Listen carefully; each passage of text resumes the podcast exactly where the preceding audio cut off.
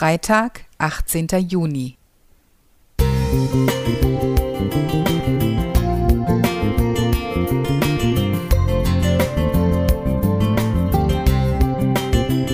Ein kleiner Lichtblick für den Tag.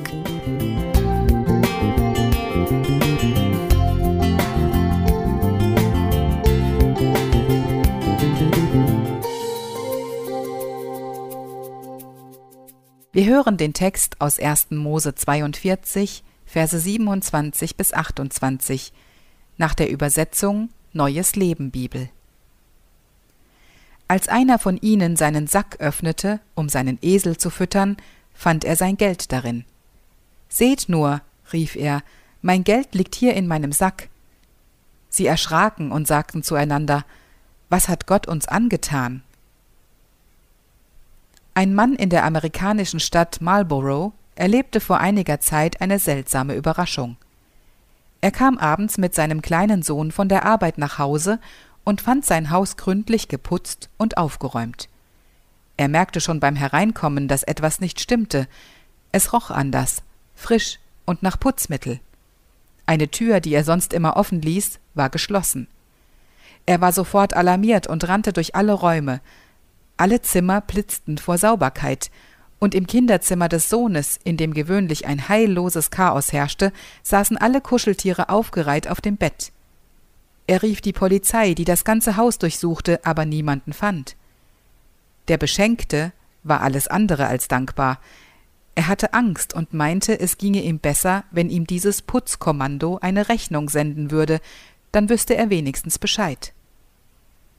Josefs Brüder erlebten eine ähnliche Überraschung. Sie entdeckten in ihren Kornsäcken das Geld wieder, das sie doch vor kurzem in Ägypten für Getreide bezahlt haben. Sie schreien auf, was hat uns Gott da angetan? Seltsame Reaktion, oder? So denkt doch nur jemand, der Gott für einen unbarmherzigen Rächer und Bestrafer hält.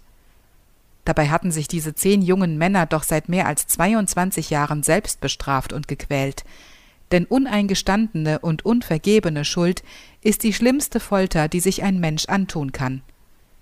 Sie hatten den siebzehnjährigen Josef aus Neid und Hass als Sklaven verkauft und behauptet, er sei von einem Raubtier gerissen worden.